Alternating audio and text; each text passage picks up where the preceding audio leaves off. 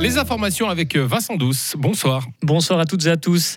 Il demande des prix équitables, unitaires à manifester aujourd'hui devant le Palais fédéral à Berne. Le syndicat agricole réclame des prix d'achat équitables de la part des grands distributeurs.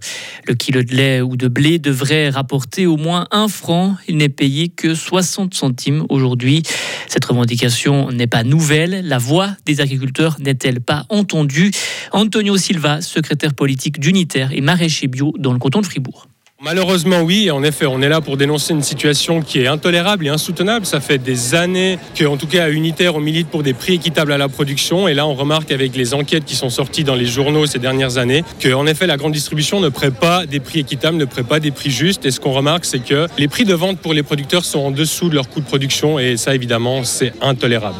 Et pourtant, pour le consommateur à l'étal, les prix ont augmenté? Les prix ont augmenté. En effet, la grande distribution a profité de l'inflation pour gonfler artificiellement leur prix. La question est juste, on remarque que les coûts de production augmentent pour les producteurs, que les prix augmentent à la consommation, mais que le revenu du paysan n'augmente pas. Les agriculteurs d'unitaire demandent à la Confédération d'intervenir pour qu'ils bénéficient de prix qui couvrent les coûts de production. Cela correspond à 40 francs de l'heure de travail pour le producteur.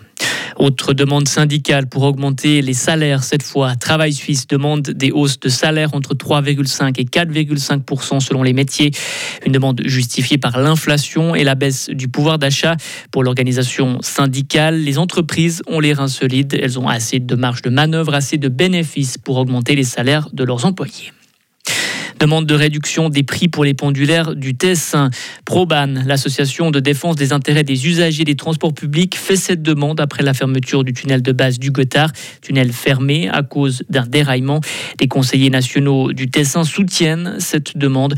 Pour Proban, les CFF doivent se montrer conciliants avec les clients qui subissent un dommage du plâtre qui s'échappe et pollue l'environnement. La pollution a eu lieu ce matin sur un chantier à Estavé-le-Lac, explique la police fribourgeoise.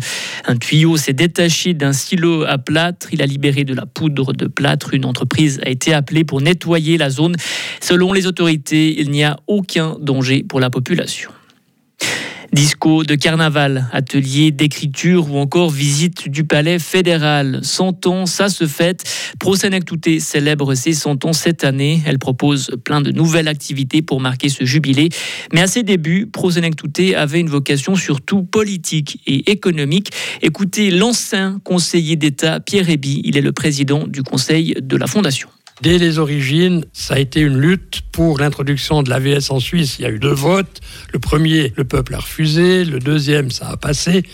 Et là, Touté était engagé aux côtés du Conseil fédéral de l'époque pour justement que l'AVS passe parce qu'il y avait un besoin évident d'assurer un minimum vital pour euh, les personnes âgées euh, à l'époque. Hein. On se trouvait entre les deux guerres, etc. C'était une période euh, très difficile. Et avec le temps, les besoins des personnes âgées ont évolué. Si l'aspect financier reste la colonne vertébrale de Prosenec Touté, l'association est active dans d'autres domaines. Emmanuel Michelon, directeur de la Fondation on s'est rendu compte qu'il y a aussi au niveau social beaucoup de besoins. Il y a quand même beaucoup de seniors qui vivent d'une manière assez isolée, qui sont un peu coupés de certaines activités.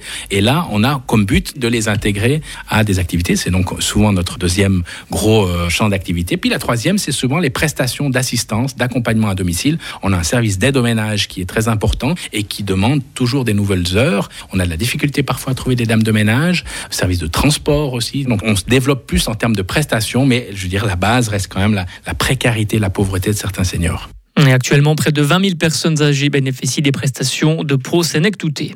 Et les personnes âgées particulièrement touchées par les noyades. L'année passée, 26 personnes âgées de plus de 65 ans se sont noyées en Suisse. C'est la classe d'âge la plus concernée par les noyades avec les 16-30 ans.